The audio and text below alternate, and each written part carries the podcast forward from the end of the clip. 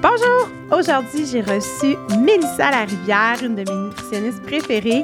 Elle est venue nous parler d'un sujet extrêmement délicat, les troubles alimentaires chez nos adolescents. Donc, euh, Mélissa qui aborde toujours encore une fois, tout en douceur, tout en nuance, très intéressant. Bonne écoute! Bienvenue au podcast Grandir ensemble.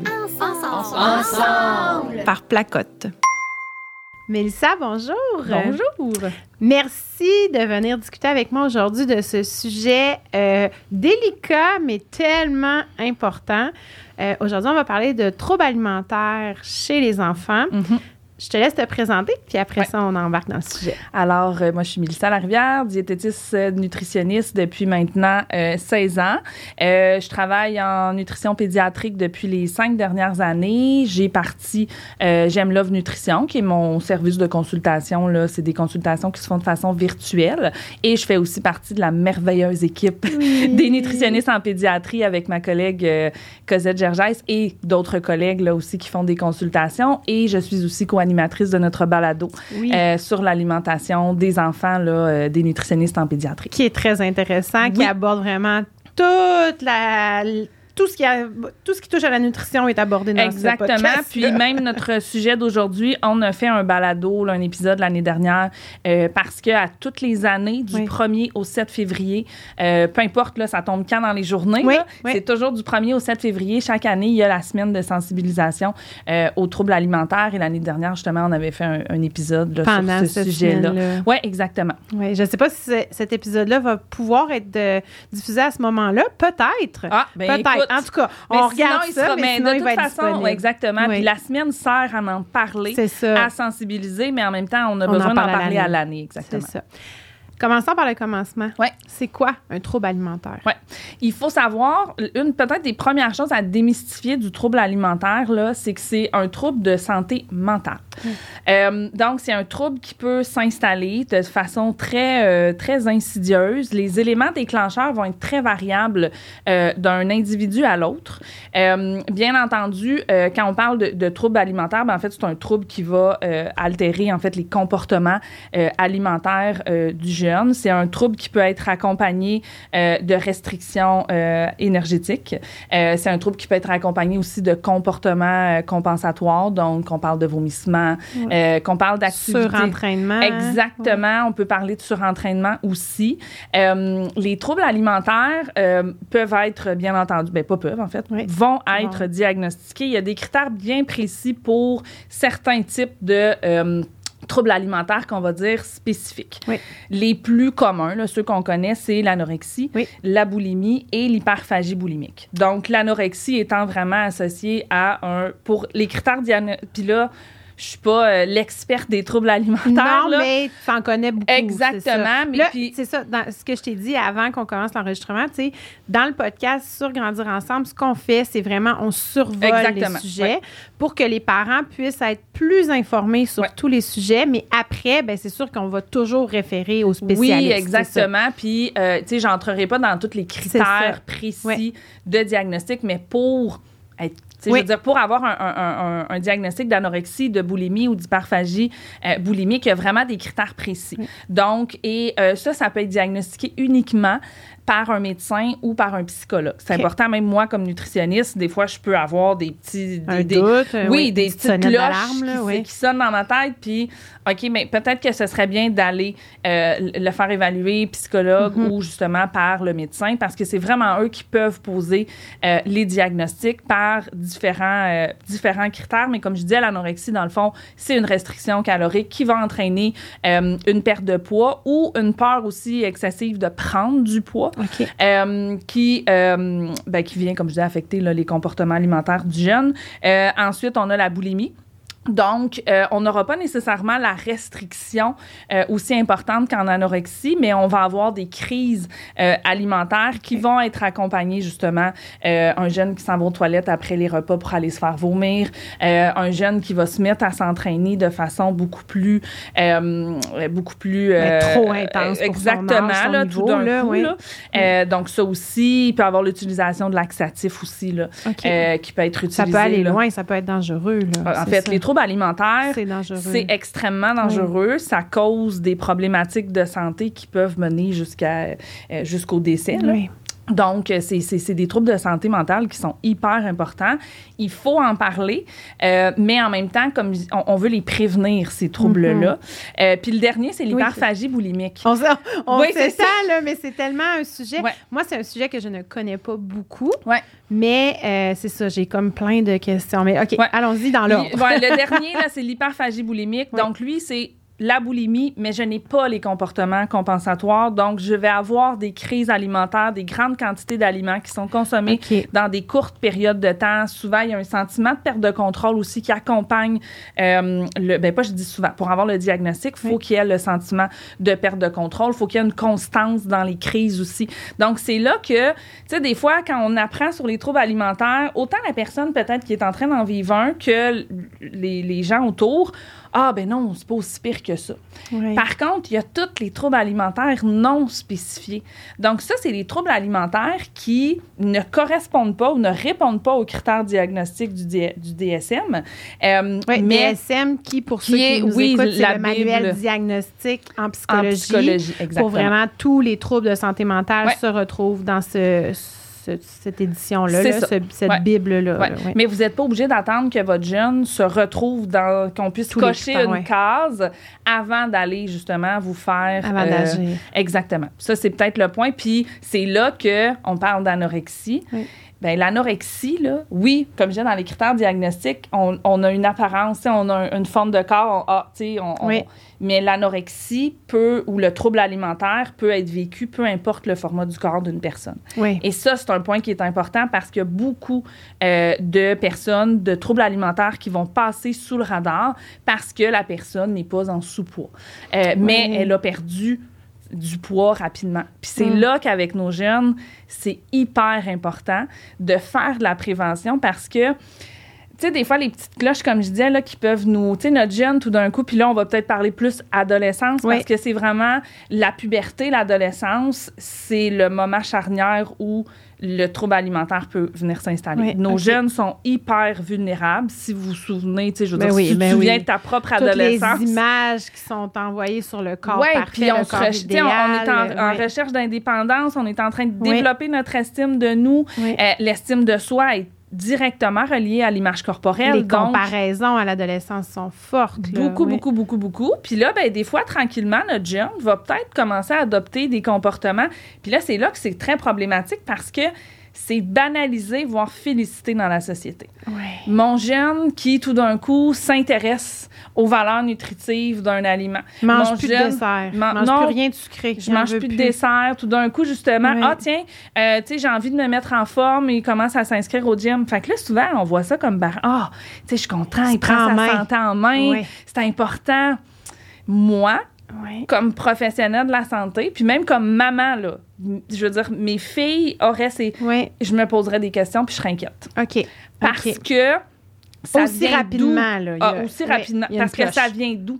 Mais encore là, c'est sûr que là, nous, notre environnement à la maison est aussi un environnement où, bon, la, la culture des diètes, le Oui, poids, oui, toi, dire, c'est ça. Il y a une, puis on va en parler. une marge oui. de plus sur beaucoup de familles. Exactement. Mais ça. reste quand même qu'il y a quand Oui. même beaucoup de familles où c'est pas du tout des choses qui sont discutées. Oui, Là. oui. Je veux dire, oui, il y en a que tu sais, ça, ça fait plus partie de la, de la, de la- de la- des discussions puis des bon, euh, de, la, de Oui. dynamique familiale, mais il y en a que c'est c'est pas là, puis les parents vont dire ben pourtant, tu nous c'est pas quelque chose qui nous préoccupe, on n'a jamais eu ça. Sais, oui, on bouge, mais pas nécessairement, mais reste quand même que puis des fois je le vois chez de très jeunes enfants là, des Oui. fois des parents là, 8 ans, le petit gars a reçu un, un commentaire à l'école, un commentaire là. Hmm. Il en a pas reçu 12, il a pas ça a été pesé sur le bouton. ça a pesé sur le biton, puis là, tout d'un coup, ben là, il veut s'entraîner. Puis là, le parent, il fait, ben là, tu sais, moi, je vois ça, c'est positif, là. Il veut, il y a huit ans, il veut s'entraîner. Posez-vous des questions. Puis allez voir, parce que, comme je l'ai dit, le trouble alimentaire, dans le fond, là, c'est comme n'importe quel autre trouble de santé. Ben, je dis n'importe quel autre. C'est pas comme n'importe mais c'est un Ben, trouble de un santé trouble, mentale. Ça. Et moi, je le compare. Moi, j'ai une petite cocotte qui a eu une période où son anxiété a est venue Ouais. prendre beaucoup de place dans son quotidien. Puis là, moi-même, comme parent, je me suis sentie complètement désemparée. J'ai dit, là, il faut que j'aille chercher Mhm. des outils parce que moi, je suis plus outillée pour pouvoir l'aider. Et parce que c'est le trouble, dans ce cas-ci, le trouble anxieux. Mais dans ce cas-là, c'est que le trouble alimentaire, il vient prendre la place. Votre enfant ne devient pas un trouble alimentaire. Votre enfant, il est toujours là. Mais le trouble alimentaire, c'est une petite voix dans sa tête qui va se mettre à essayer de prendre du contrôle, justement parce qu'il y a quelque chose dans son quotidien, il y a quelque chose qui, qui, qui va pas bien. Donc, il faut. Puis là, le, trouble, lui, il a réussi à. Il a réussi à s'insérer dans tout ça. Exactement, il s'est faufilé dans tout ça. Et la meilleure comparaison, c'est Marie-Michel Ricard, que je vais vous en parler tantôt parce que j'ai des livres. Mais Marie-Michel, c'est la Bible. C'est une euh, euh, psychologue, psychothérapeute spécialisée dans les comportements alimentaires, puis autant chez l'adulte que chez les jeunes. Puis elle avait comparé ça, dans le fond, un trouble alimentaire, dans le fond, là, c'est comme un, puis moi, je dis c'est comme des mauvaises herbes, mais c'est comme des racines. Si je l'enlève dès le début, la racine, n'a pas le temps de s'installer. Mais plus le, trouble, plus le trouble alimentaire va s'installer, plus les racines vont être profondes et plus là, euh, le pronostic après ça va être beaucoup plus difficile. Donc, c'est pour ça que, comme parent, d'être allumé, de pouvoir justement, puis tu sais, à partir de quand, des fois, là, on se dit, ben là, c'est quand est-ce qu'il faut que j'aille euh, consulter? Vous êtes l'expert de vos enfants, là. comme je disais, moi, à un moment donné, là, ma fille, je voyais que là, c'était trop pour elle. Ben, à un moment donné, on prend le lead, puis on n'attend pas, justement, puis on fait, regarde, on va aller voir. Parce que je soupçonne qu'il y a quelque chose qui, là, ne, font, ne va pas bien. On va aller voir pour que tu puisses, euh, justement, aller mieux. Puis souvent, le jeune, lui, il, voit pas. non, c'est, ben, il sent pas bien, mais des fois, il voit pas le problème. Tu sais, je veux dire, le trouble alimentaire, c'est très, très insidieux. Puis non, j'en ai pas. Est-ce que c'est parce que sais, le trouble alimentaire, c'est relié à quelque chose qu'on est obligé de faire à tous les jours. Ben, on mange à tous les jours. Tu sais, quelqu'un qui souffre d'anxiété va éliminer la cause d'anxiété bien souvent naturellement. Va dire non, moi je fais pas ça, moi je suis pas capable de faire ça, ça me rend anxieux. Fait que bon, l'anxiété est pas là. Tu sais, mais manger, si tu manges pas, je sais pas c'est quoi le nombre de jours que tu peux faire sans manger, mais tu survis pas longtemps. Là, non, exactement. Fait que tu pas le choix à chaque jour de faire face. Puis tout ce qui est social tourne autour de la nourriture. On fait des soupers entre amis. On va faire un barbecue l'été. On va faire, euh, tu sais, les fêtes. Là. Bon, il y a ben souvent de la nourriture. il y a souvent, tu sais, bon, ben pas souvent, tout le tout temps. Le temps puis ça fait partie du plaisir de, partager. Exactement. C'est vraiment quotidien dans toutes les rencontres sociales, la nourriture fait partie de la rencontre. Même quand, dès qu'ils sont tout petits, on fait des playdates, là, des, on va jouer avec des amis. La collation est un moment. Ben oui. Fait que c'est, j'ai l'impression que ça rend les choses plus difficiles puis plus peut-être insidieuse, comme tu le dis, parce oui, parce que, tu l'as dit, c'est pas comme une phobie. J'ai peur, j'ai peur des chiens, j'ai peur de ben, l'eau, je vais l'éviter, puis à un moment donné, ben quand je vais me sentir prêt, mais manger, je peux pas, parce qu'à un moment mm. donné, ça va avoir un impact justement sur la croissance. C'est la raison pour laquelle, euh, puis tu sais, je veux dire, moi, dans mon approche, tous les conseils, toutes les stratégies que je vais toujours donner vont toujours se faire pour maintenir la relation saine avec les aliments. Peu importe c'est quoi l'aliment, ça c'est primordial parce qu'à partir du moment où je me mets à catégoriser les aliments. Ça, c'est bon, ça, c'est pas bon. Ça, on mange ça juste la fin de semaine. Ça, on peut pas manger ça trop souvent. Les, les commentaires qu'on va avoir, notre discours par rapport aux aliments, c'est justement important. Mais comme je, tu l'as dit, c'est très insidieux parce que ça s'installe tranquillement. C'est une préoccupation. C'est des questions. Puis oui, bien entendu, on se le cachera pas. C'est sûr que... Euh, l'image corporelle joue un gros rôle dans le développement euh, d'un trouble de comportement alimentaire parce que ça peut devenir un déclencheur. Mais il y a quand même certains troubles alimentaires où il n'y aura pas nécessairement de composante d'image corporelle. Mais la grande majorité, quand même, ça va commencer par une préoccupation à l'égard du poids. Corporel. Exactement. Et après ça, ben, comme je disais, si on la laisse s'installer, ben là, cette insatisfaction-là va devenir éventuellement euh, plus problématique. Comme je disais, les racines sans racines, puis là, ça va amener des comportements de contrôle. Je me sens pas bien dans mon corps. Donc, moi, ce que je pense, c'est que la meilleure façon de contrôler mon corps, c'est d'essayer de contrôler ce qui va rentrer. Puis là, c'est là que tranquillement, justement, il y a cette relation-là malsaine qui s'installe parce que on a, la petite voix dans ma tête, le trouble alimentaire, me dit que je peux contrôler mon corps. Oui. Alors que ce n'est pas le cas. C'est pas le cas. Mais, comme je disais, le trouble alimentaire, c'est une petite voix. Votre jeune, il est toujours là. Mais il faut que, justement, on réussisse à ce que c'est pour ça que moi, je le compare avec l'anxiété, parce que je me souviens que ma fille, euh, quand on, travaillait, tu sais, il parlait de petits minus puis de petits. Euh, Je me souviens plus comment il s'appelle, mais il y avait. Euh, c'était petit plus puis petit minus. Puis petit minus, dans son corps, c'était. Des fois, je lui disais, tu sais, ça, c'est petit minus. C'est l'anxiété. C'est ton anxiété qui te dit ça, mais tu le sais, c'est pas dangereux. c'est Mais on distinguait, tu sais, ma fille n'était pas l'anxiété. c'est la même chose au niveau du trouble alimentaire. Mm. Puis là, je dis ma fille, mais mon garçon, la même chose, parce que les garçons peuvent aussi oui. Euh, développer les troubles alimentaires. mais de plus en plus, corrige-moi si je me trompe, mais il y a, euh, dans les dernières années, là, tu sais, la, vraiment trop bien s'alimenter aussi. Ouais, hein, c'est ça, ouais, c'est ça qui est devenu problématique. Puis ça, beaucoup les garçons, c'est pour avoir des muscles, pour être, c'est ça. Hein? Ouais, puis c'est la, euh, c'est la bigorexie pour les muscles. Ok, ok, fait que c'est deux choses, mais mais c'est la même chose. Oui, exactement. Euh, mais ça devient aussi un trouble que dans le quotidien, la personne va éviter certaines situations. Tu le disais tantôt, hein. Euh, s'alimenter, il y a beaucoup, une grande composante sociale. Donc, votre gène qui, tout d'un coup, euh, s'isole de plus en plus, partage plus les, les, repas avec vous. Donc, vous le voyez plus manger. Sais, oui, il vous dit qu'il se nourrit, là, tu sais. Euh, oui, ils, vont toujours avoir... Oui, c'est ça, j'ai mangé à l'école. Non, non, j'ai mangé avant que vous reveniez de, de travailler. Mais, tu sais, vous voyez pas d'assiette, vous voyez pas rien.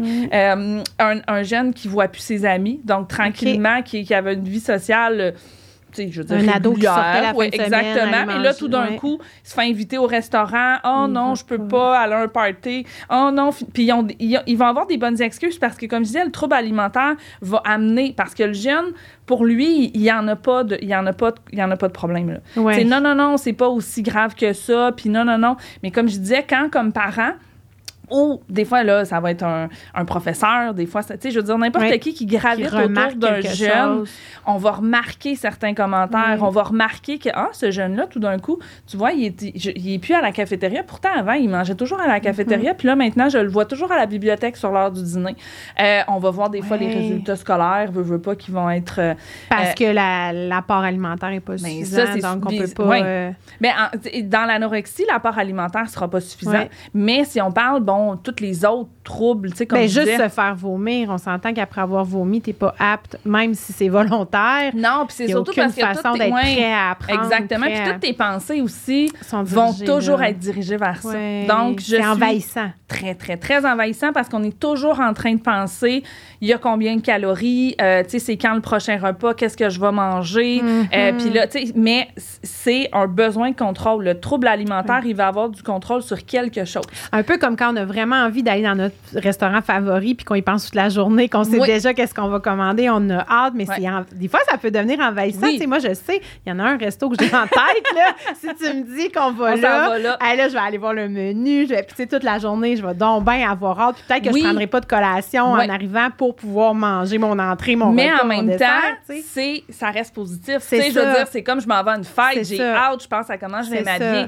Une personne qui a un trouble alimentaire, c'est des pensées qui sont envahissantes, qui vont créer une détresse mm-hmm. psychologique. Mm-hmm. Donc, c'est ça aussi là, qui, est, qui, est, qui, est, la distinction. C'est pas juste, je pense juste à ça tout le temps. C'est que ça crée une anxiété, ça crée une détresse psychologique, exactement, mm-hmm. qui va venir affecter euh, les activités de la vie quotidienne de, de, du jeune. Et là, c'est là que euh, on veut essayer d'intervenir pour, comme je disais, éviter que les racines euh, s'enracinent. Tu as nommé des choses observables. Moi, par mon parcours, j'en ai vu des gens, je suis partie là, des, euh, des camps d'entraînement. J'ai vu beaucoup de. Puis, tu sais, euh, vite comme ça, là, des gens qui se lèvent rapidement pour aller faire la vaisselle.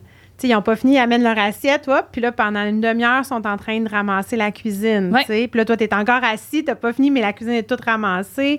sais Des comportements comme ça, il me semble que ça sonne une cloche aussi. Là, ben, oui, puis comme, tu sais, en effet, le côté, ben c'est donc bien bizarre. Pourquoi, pourquoi ils se lèvent tout de suite? Euh, autre comportement que moi, j'ai déjà vu là, quand j'allais euh, manger euh, dans des restaurants. On coupe toute, la nourriture. Fait que, tu sais, dans le fond, tu manges à côté de la personne. en train de bouger, là, Exactement. Puis on a l'impression, mais finalement, quand tu, tu, regardes comme il faut, tu fais, il n'y a pas aucune bouchée qui a été prise là-dedans. Hmm. Tu sais, la personne est là, elle a, mais elle n'a pas mangé. Là. Puis là, comme parent, c'est là que c'est important, justement, je veux pas rentrer en confrontation non plus avec mon enfant, puis, ben non, il faut que tu manges. Euh, ça, c'est le point, Oui, c'est justement. ça, parce que là, là C'est pas- venons-en à ça. Qu'est-ce c'est- qu'on ouais, fait? parce que là, c'est important de comprendre que, je l'ai dit tantôt, c'est un problème de santé mentale. C'est Oui. pas que votre jeune, il veut pas manger, là. Oui. Il veut manger, là. Tu à à l'intérieur de lui, comme je disais, ben, là, des fois, ils vont nous dire que non, mais Mais l'instinct de base veut manger. L'instinct de base, le corps, Oui. il, il a besoin et il veut manger. Mais il y a, comme je disais, le trouble alimentaire qui prend le contrôle Mhm. sur ça et qui va amener plein de pensées, justement, très, très, très intrusives. Non, mange pas ça, tu sais combien il y a de calories là-dedans. Puis, fait que c'est là, comme je disais, qu'il faut venir se faire accompagner, justement, comme parent, parce que en même temps, là, dans le trouble, euh, dans le traitement des troubles alimentaires, euh, une des approches qui est étudiée depuis, eh, eh ben, je dis elle est nouvelle, mais elle est quand même étudiée depuis un certain temps. Là, encore là, euh, je suis pas spécialisée là-dedans, mais c'est le family-based treatment.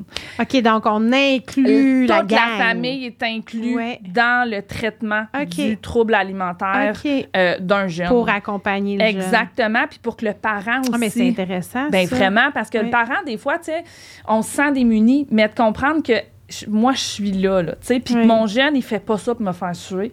Puis même si, parce que nous aussi, on a besoin d'être accompagnés là-dedans, là, parce que des fois, il peut avoir un, ben pas des fois, souvent, il va avoir un gros Oui. sentiment de culpabilité. C'est-tu Ben ma faute? oui, ben oui. Comment ça se fait que ça, ça s'est euh, installé? Comme toutes les, tu sais, Ben, je veux tu l'as dire, vécu avec l'anxiété. Moi c'est aussi, je exactement. vécu chez nous je avec l'anxiété. Ben là, tu dis, ben, c'est-tu de ma faute? On a-tu fait quelque chose que.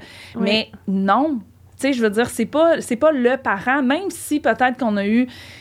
et Même si la culture des diètes est très, très Ben, il y a présente cet à la maison. enjeu-là qui vient ajouter beaucoup de culpabilité aussi Oui. parce que, sais, remontons à il y a 20 ans, on n'en parlait pas de la culture des diètes, Non. mais on était Était dedans, dedans, on était- 100 000 à l'heure, Ouais, là, ouais, tu ouais, sais. ouais. Puis euh, moi, je me rappelle ma grand-mère qui prenait des, des- des pilules miracles, des affaires. Tu sais, il y avait, la culture était là, là. C'était Oui. installé, c'était là.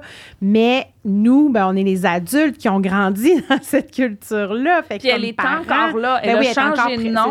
Euh, Mais on la que- nomme au moins Oui, maintenant. maintenant, on la nomme, mais c'est parce que Oui. c'est là que je disais que c'est très insidieux parce que maintenant, oh non, non, je fais pas de diète, là, mais tu sais, nous, il y a pas ces aliments-là à la maison. Puis là, nous, moi, mes enfants, ils mangent pas de ça. Euh, puis, tu sais, là, encore une fois, puis c'est là que je le dis, on veut pas culpabiliser les parents, mais comme facteur protecteur, on veut un environnement familial où euh, la diversité corporelle va être célébrée, va être normalisée. Donc, le format de ton corps là, ne fait pas qui tu es. Oui. Euh, on va venir valoriser notre enfant de façon autre que par son corps. Là, ça, ça veut pas dire j'ai pas le droit de dire qu'il est beau, qu'il est belle quand il Oui, sort sa belle oui. robe ou son beau Oui, saut de Noël. J'ai le droit. Mais je vais aussi venir souligner tous les autres traits euh, et toutes les pour que justement ils se bâtissent une estime de soi qui va être diversifiée, qui ne sera pas uniquement basée sur euh, son image corporelle, sur son apparence physique. Mm. Euh, si vous êtes capable, débarrassez-vous de la balance. Oui. C'est super important Oui. parce que souvent les parents vont dire non, non, mais tu sais, ils l'utilisent pas, là, mais tu sais, peut-être qu'il me voit faire.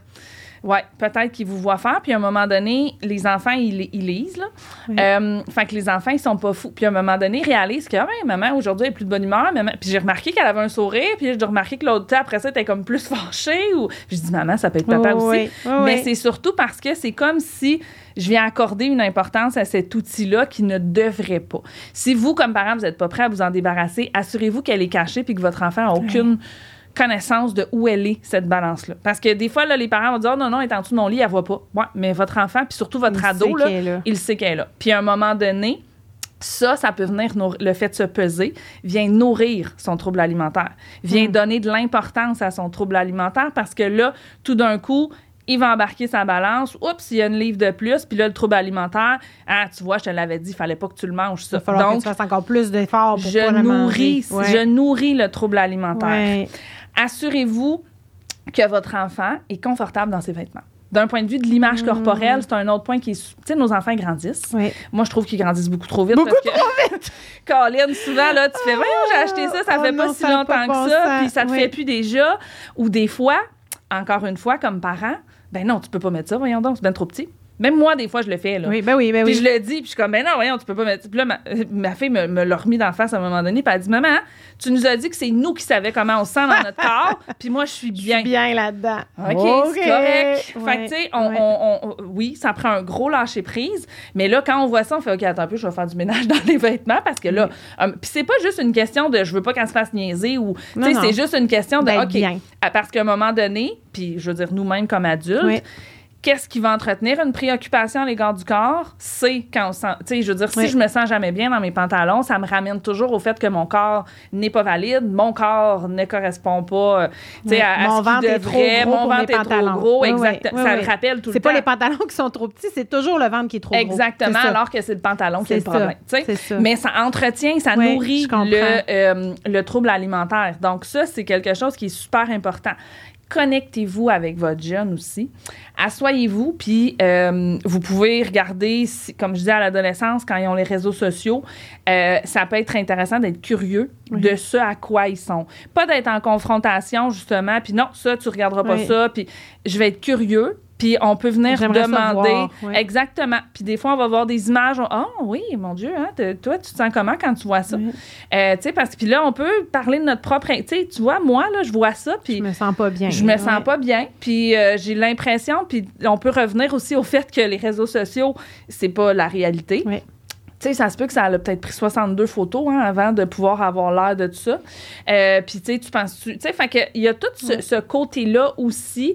On veut rester à l'écoute, on veut rester présent pour nos jeunes, mais c'est pas en s'assoyant un samedi après-midi avec mon jeune dans le salon puis en ayant un Mm. talk sur les troubles alimentaires qu'on va va, le sensibiliser. non, c'est ça, exactement. ça. Mais il y a des émissions de télévision, des fois, où ça va être abordé. Oui. Euh, où là, des fois, ça peut amener des, euh, des beaux discours. Puis comme je disais, si on a des préoccupations, on peut venir s'asseoir justement avec notre jeune, être très transparent aussi, puis lui dire, écoute, je sens que tu vas pas bien.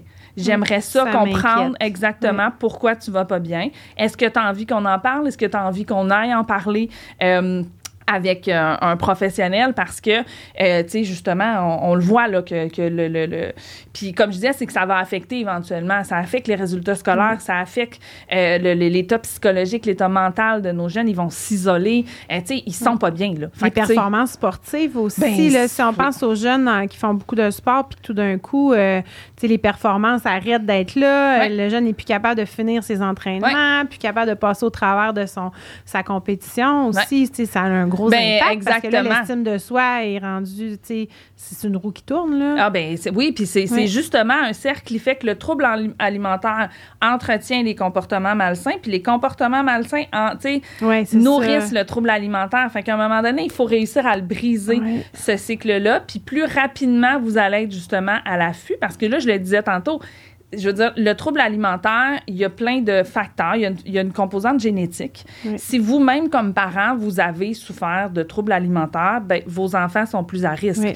d'en avoir. Est-ce que ça veut dire qu'ils vont en avoir? Non. Oui, Mais ça ça veut dire que eux, peut-être qu'une insatisfaction corporelle peut éventuellement déclencher euh, un trouble alimentaire chez et chez un autre jeune qui n'aurait pas nécessairement la composante génétique ben lui ça va rester en insatisfaction puis euh, justement que j'aurais pas nécessairement euh, le trouble qui va se développer dans les traits de personnalité aussi on voit puis là tu parlais du sport mais on voit les jeunes justement qui ont des tendances euh, perfectionnistes Oui, anxieuse. euh, aussi, ben, anxieux, ouais, exactement, là, obsessi- Ouais. obsessif compulsif Ouais. aussi. Donc, eux sont beaucoup plus à risque aussi d'avoir, parce que dans le perfectionnisme, j'ai tout le côté de sentiment, de besoin euh, de contrôle qui est là, euh, nos anxieux euh, de performance, là. Donc, tu sais, justement, fait qu'à un moment donné, ça aussi, ça peut laisser de la place à ce qu'éventuellement un trouble alimentaire s'installe. Donc, c'est la raison pour laquelle on veut, comme je disais, comme parent, je pourrais pas le traiter, mais est-ce que je peux essayer? Puis est-ce que je vais empêcher nécessairement qu'il s'installe? Peut-être pas. Mais si dès les premiers mauvaises herbes, je peux justement être capable de reconnaître puis essayer de l'outiller dès maintenant, ben euh, disons que c'est beaucoup plus facile après ça que ça reste une histoire de, Oui. de, de, de quelques mois plutôt que, comme je disais, que les racines deviennent très, très, très solides. Puis là, ça devient très c'est tout à fait possible de s'en rétablir. Ça, c'est super important de le dire aussi. Là, un coup qu'on on a ça puis que ça s'installe, c'est juste que ça amène une détresse qui est beaucoup plus longue puis qui peut avoir plus d'impact, autant sur la santé physique que la santé mentale du jeune puis de la famille aussi, veut, veut pas. De là, tout l'entourage. Exactement. Là, ça. Ça, ça, ça, affecte vraiment toute la vie familiale. Mm. Puis, tantôt, tu as dit, c'est juste un médecin ou un psychologue qui peut diagnostiquer ça. Euh, mais toi, comme nutritionniste, qu'est-ce que tu peux apporter à ces familles-là? Euh, tu j'imagine que tu qui y, un trouble diagnostiqué ou pas, tu peux agir comme nutritionniste. Qu'est-ce que tu peux faire, toi? Qu'est-ce que tu peux apporter dans cette dynamique-là? Bien, nous, en fait, c'est qu'on va venir rétablir, comme je disais, l'environnement sain au niveau de l'alimentation. Fait que là, c'est sûr qu'on peut, avec le parent, parce que comme je disais, moi, je travaille principalement avec les parents. Oui, avec les adolescents, quand ils ont en haut de 12 ans, là, on les implique parce que J'imagine qu'il y a des nutritionnistes aussi qui vont agir une fois que le trouble est là, qui est grave, que ça va. Oui, oui, oui, c'est pas du tout exactement. C'est sûr que quand il y a un diagnostic de trouble alimentaire, moi, je les vois pas. Non, c'est ça. Mais il y a des nutritionnistes, j'imagine, oui, spécialisés. Oui, oui, oui, oui, exactement. Puis souvent, ils vont être dans des équipes multi, euh, avec euh, psychologue parce que ça va de pair. on l'a dit tantôt, c'est principalement c'est un trouble de santé mentale, mais la nutritionniste, elle, elle est là pour venir démystifier peut-être certains mythes au niveau de l'alimentation. Euh, on peut venir expliquer aussi peut-être les dangers, euh, expliquer c'est quoi un trouble alimentaire, expliquer les dangers du trouble alimentaire. Fait que des fois, de faire un petit peu peur, euh, il y a certains jeunes que des fois, là, déjà, ça peut, comme je disais, quand le trouble est pas installé, un peu la il peut faire, oh, OK, attends un peu. Exactement. Des fois, juste, justement, faire, OK, non, on voit qu'il y a une préoccupation, oui, à l'égard du poids, à l'égard de la nourriture. Puis comme je disais, nous, ce qu'on va vouloir, c'est vraiment venir voir la dynamique familiale. Fait que ça, toi, tu peux agir là-dessus dès oui, le départ. exactement ce que je vous ai dit. Là, débarrassez-vous de la balance. Euh, les, les, les, commentaires à l'égard du poids, de l'apparence des gens à la maison, c'est un gros non. Puis même quand on écoute la télé, là, mon Dieu, ses cheveux, non. Non. Gardez-les dans votre tête, OK? c'est pas important. Vous aimez pas comment elle est habillée, vous aimez pas mm. sa nouvelle coupe de cheveux, c'est pas on grave. Peut pas le savoir. Parce que plus vous faites ce type de commentaires-là, c'est pas adressé à mon jeune, c'est pas adressé à mon, conjoint, là, c'est adressé à quelqu'un, c'est que ça, ça met de l'avant le fait que l'apparence d'une personne, c'est important. Puis que ça a un impact sur comment je vais juger ou comment, tu sais, sur la valeur de cette personne-là. Puis le jeune, ben ça, à un moment donné, je veux dire, il va, il va le comprendre. Là. Fait que les commentaires sur l'apparence, sur le corps, sur la couleur des cheveux, vous... Non. Vous pouvez penser, là, tu sais, là... Euh, je n'enlèverai pas cette pensée-là. Là. Je vous demande pas de changer. Non, non, là. C'est difficile, ça. vous avez le droit, si vous voulez juger dans votre tête, mais gardez-le dans votre tête pour le bien de vos enfants. Mm, mm. Euh, je parlais de la balance, je parlais justement du discours par rapport aux aliments. C'est super important de la neutralité alimentaire. Tous les aliments font partie d'une bonne alimentation, d'une alimentation, en fait, de toute façon bonne. C'est très variable selon la réalité de chaque famille. Là.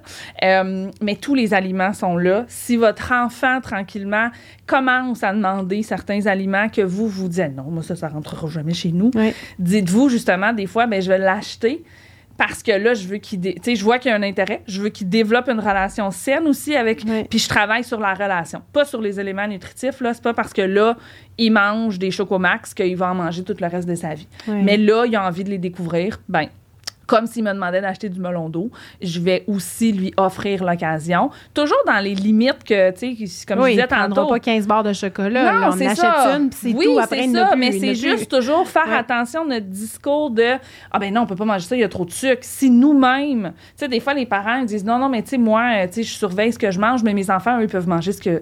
Mais ils vous voient surveiller. Tu sais, je veux dire, tu l'as dit tantôt, ma grand-mère. Moi, je me souviens de ma mère quand elle faisait. c'était de la bouillie. Je pense que c'était le Watchers ou même sa vie dans ce temps-là, mais je me souviens que c'était dans un papier d'aluminium, c'était dans ah! c'était du poisson blanc. Le pire, c'est que c'était peut-être pas si mauvais que ça. C'était peut-être bon, mais. j'ai pas été tant traumatisée, je veux dire, traumatisée de ça. Mais je me souviens que ma mère, elle a mangé ça et que nous, on mangeait. Euh, puis comme je le disais tantôt, ces, ces comportements-là sont souvent normalisés et félicités. Nous, on fait attention. sais, Nous, on ne veut pas manger trop de sucre. Non, non, nous, la restauration rapide, on ne mange pas ça. Nous, quand vous dites ça, vous, tu sais, dans le fond, là, il n'y a, pas- là, il y a pas de neutralité. Je l'ai dit tantôt. C'est pas en diabolisant les aliments qui sont, peut-être que d'un point de vue nutritionnel, c'est pas les plus intéressants, mais Colin, que mon Oreo dans mon verre de lait, il est bon. Mm. Tu sais, puis là, c'est plus l'aspect nutritionnel, c'est l'aspect plaisir Ouais, de manger. psychologique, de Ben, manger quelque chose de bon, exactement. c'est assez le fun. Donc, ça, ça. ce discours-là, euh, d'avoir justement cette, euh, cet environnement-là dans lequel l'enfant va grandir, déjà, je viens le protéger un petit peu plus de C'est des tout ça. facteurs de protection. Exactement. Pour vraiment, culture des diètes, exit de la maison, là, on veut le moins possible. Euh, Puis comme je disais, quand le corps commence à changer, euh, parce que veut, veut pas, la puberté emmène ça, accompagner notre jeune aussi, poser des questions, tu te sens comment, tu sais, t'es plus grand que tes amis ou t'es plus Oui. petit que tes amis, Oui. l'accompagner justement là-dedans parce que ça va commencer comme ça. C'est une petite préoccupation à l'égard de la différence de son corps qui peut faire qu'à un moment donné, il se sent pas bien là-dedans, mais ça n'a rien à voir avec son corps. C'est ça qu'il faut comprendre. Le corps n'est pas un problème à régler. Puis on le sait avec les, je veux dire, la science est là. Mm. Il n'y a aucun, ben, surtout pour les adultes, la diète, la restriction calorique, ce Ne n'est pas un moyen. pas. Ça fonctionne pas. Et chez les jeunes, c'est encore plus dangereux Oui. parce que euh, ils sont en pleine croissance. Mm. Fait qu'eux, là, sont pas supposés de maintenir leur poids, sont supposés En toujours prendre. Ben en oui. prendre. Fait qu'un enfant qui va en perdre, là, moi, je je- peu importe d'où il est parti, là, Mm. moi, ça m'inquiète. Il n'est pas supposé d'en perdre. Ben, il est en voit, pleine croissance. Un enfant qui est malade, là, on l'a vécu dans les derniers mois, là, il y a eu beaucoup d'enfants malades. Mais il y en a beaucoup qui ont perdu 2-3 Ouais. livres. Mais 2-3 livres, quand l'enfant pèse 40, 50, c'est Ouais. immense. là. Exactement. Mais, tu sais, ils ont été. inquiétant oui, parce que tu le sais qu'il a été malade. c'est ça. Mais c'est ça. Mais il a été pas- malade, donc il y a une raison. ça, il y a une raison, mais, mais- c'est pas normal Non. que ça arrive parce Puis le corps, il va, ouais, puis le corps, il va il va Oui, réa- il va se Exactement. Puis en ça. temps normal, c'est pour ça que je le disais tantôt, j'ai pas de balance à la maison. Encore ça. là, pour les plus petits, on en a une parce Ah, que ben, bon, la prise de médicaments. On n'a pas le choix. Là, j'ai été, je veux dire, c'est, pas comme un adulte où, écoute, euh, j'ai besoin d'un poids de l'enfant, là. Mais le poids de l'enfant va être souvent pris chez le professionnel. Donc, vous avez un professionnel de la santé qui va être là pour interpréter Oui. cette mesure-là, c'est un point qui est super important. Euh, puis si je le fais à la maison, ben comme je disais, si vous l'avez pris voilà un mois, puis faites oh mon Dieu, il a perdu deux livres. Oui. OK. Comme je disais, qu'est-ce qui s'est. Ah oui, Oui, il a été malade, il a ça pris peut. antibiotiques. il a- Exactement. Tu sais, en temps normal, on va Oui. le prendre une fois par année au suivi médical, Oui. puis là, on va voir. Fait que, tu sais, là, c'est là que des fois, je dis aux parents, là, lâchez la balance parce que s'il y a une préoccupation à l'égard du poids de votre enfant, puis ça, c'est un facteur de risque parce que l'en- Mm. le parent va se mettre à vouloir prendre le contrôle du quoi et du con- euh, pas du quoi mais du ben oui du quoi d'une certaine façon parce que peut-être certains aliments qui vont être moins euh, présentés mais surtout du combien. Parce que là on se dit là mon enfant il est pas capable de gérer. Fait que là puis si moi comme parent je prends le contrôle Mhm. la la science est super claire là je risque de faire euh, euh, déréguler là, la prise de poids normale que l'enfant euh, ce que la nature a déterminé pour mon enfant je le sais que ça peut être insécurisant. Moi, je l'ai vécu, là, mes, mes filles Oui. ont pleine puberté, puis puberté euh, plus tôt, là, pas Oui. précoce, là, mais vraiment plus tôt. Puis ça s'est passé en plein milieu de la pandémie. Puis là, tu les vois, puis tu fais, mais, mais qu'est-ce qui se passe? Parce que là, ils se mettent à manger plus. Là, tu vois que tranquillement, le corps, il Les change. formes apparaissent. Les formes apparaissent. Puis là, ben là, moi, OK, là, je me suis mis peut-être, à- je vérifiais un petit peu leur poids un peu plus souvent. Puis à un moment donné, je fais, OK, là, c'est assez. Ouais. La balance, là, elle sort de la maison. Puis je re- Parce que là, moi, ça me créait vraiment une grosse insécurité. Moi, je j'allais pas bien. Puis j'étais, nutri- tu sais, je veux dire, je suis nutritionniste. Oui, c'est ça, je savais que ce que je faisais était pas. J'avais, tu sais, je veux me dire. pas optimal. Oui, on vit. Non, ben pas que c'était pas optimal. On n'avait rien changé. Oui, c'était la pandémie, là. Mais je veux dire, on n'avait rien changé dans nos habitudes de vie, là. Fait que là, c'est OK, attends un peu, faut-tu que je prenne justement plus? Puis là, je réalisais que là, ça avait un impact sur Mhm. les comportements, les, les commentaires à l'heure des repas. Je surveillais. un- Là, à un moment donné, c'est OK, attends un peu, là. Puis, mais ultimement, ça venait de ma préoccupation à l'égard de leur croissance. Puis là, ben les années passent, puis là, tu fais OK, je vois que le corps continue. Ils sont, sont en plein changement. Fait que nous-mêmes, ça peut nous inquiéter. Imaginez votre enfant qui est en train de vivre ces changements-là. Oui, qui a déjà beaucoup à gérer. Ex- beaucoup de choses à gérer pendant Oui. l'adolescence. Oui, oui. On est en pleine quête d'identité. Puis il veut, veut pas, le- tu sais, je veux dire, le- le corps fait partie de l'identité Mm. du jeune, mais on veut juste pas que ce soit, comme je disais, la seule composante. Et c'est pour ça que si dès qu'ils sont plus petits, puis si jamais ça n'a pas été fait, il est jamais trop tard non ça, plus. il n'est pas trop tard. Non, on peut quand même venir bien faire pour essayer d'ajouter de la protection. Je peux pas le mettre dans des bulles, mais si je peux tranquillement éviter que les, les préoccupations, justement, s'installent un petit peu trop euh, euh, profondément, Ouais, c'est sûr que ça. ça va, être, euh, ça va être très aidant. Hmm, hey, c'est vraiment intéressant tout ça. Là, je vois que tu as amené des livres. Oui. Parle-nous-en parce que tu as une bonne pile. On va regarder ce que tu as amené. Ben, en fait, là, si vous voulez vraiment démystifier tout ce qui est troubles alimentaires, ouais. Moi, ça, c'est mon gros coup de cœur. C'est. Clara. Clara. C'est un livre aux éditions Midi 30. Donc, c'est vraiment un livre qui va venir. euh, en fait, c'est un peu comme un roman parce que c'est l'histoire de Clara euh, qui vit un trouble alimentaire, mais qui, justement, non, non, non, je suis pas malade. Puis là, mes parents Oui. m'ont emmené voir le médecin. Puis moi, je veux pas aller voir le médecin. Mais ce qui est le fun avec ce livre-là, c'est que c'est un livre aussi qui est positif. C'est un livre de rétablissement. Donc, Clara, justement, elle s'en sort. Elle embarque dans le processus. Elle embarque guérir. exactement Ouais. dans le processus, mais on explique vraiment bien. C'est fait, oui, pour, euh, pour faire lire aux ados, les amis aussi, tu sais, je veux dire, les frères, les sœurs, mais nous, comme parents, Comme parent. de lire ça, ça nous montre un petit peu, tu sais, quand je disais la- le trouble alimentaire, c'est- dans la tête, là, Oui. si je veux dire ça. Oui. Qu'est-ce qui se passe dans la tête? Exactement. Votre jeune, il est encore là. Mais il y a des fois, il faut aller creuser un petit peu plus loin. Puis il y a des fois où, justement, il faut se dire, là, c'est le trouble alimentaire qui parle. C'est pas, ma, pas ma fille, c'est pas mon garçon, c'est son trouble alimentaire. Donc, d'être capable de distinguer ça, de rester présent. Mais pour vrai, là, moi, je le. re- Puis en plus, ça, ça se lit super bien, là. C'est vraiment un, un bel outil. Mais c'est écrit pour que les, les Ah, ados c'est écrit le pour les jeunes. Oui, ça, oui, exactement. Là, tu sais, c'est super bien écrit. Puis on démystifie, on explique c'est quoi l'anorexie, c'est quoi les dangers. Tu sais, Oui. que si ça s'installe, voici. Mais tu sais, comme je disais, là, vraiment, euh, c'est vraiment un très, très beau livre. Euh, je vous ai parlé de Marie-Michel. Oui. fait que là, les autres, c'est toutes Marie-Michel. OK. Euh, Marie-Michel a écrit un livre aussi dans la même collection Oui. aux éditions Midi 30. Donc, ça, c'est remis. Aussi Remis. écrit pour les ados. OK. Mais euh, on a tous encore l'ado à l'intérieur Oui, de nous. oui, Donc, pour les parents, on lit aussi. Donc, ici, c'est pour comme apprendre- parent, là, parenthèse, mais la littérature jeunesse pour les parents, Ah là, oui, c'est, tellement, c'est la vie, mais là, parce qu'on on voit qu'est-ce qu'ils vivent, là. Fait que ça, c'est merveilleux. Et ici, dans le fond, c'est comment apprendre à accepter son corps. Oui. Donc ça, quand on parlait de facteurs de protection, ça fait partie des facteurs de protection Mhm. de venir valoriser, diversifier, de venir répéter à votre enfant, peu importe son format corporel, que son corps ne sera jamais un problème à régler, peu importe ce que les gens peuvent avoir dit, peu importe ce que le médecin peut avoir dit, Mhm. C'est hyper important.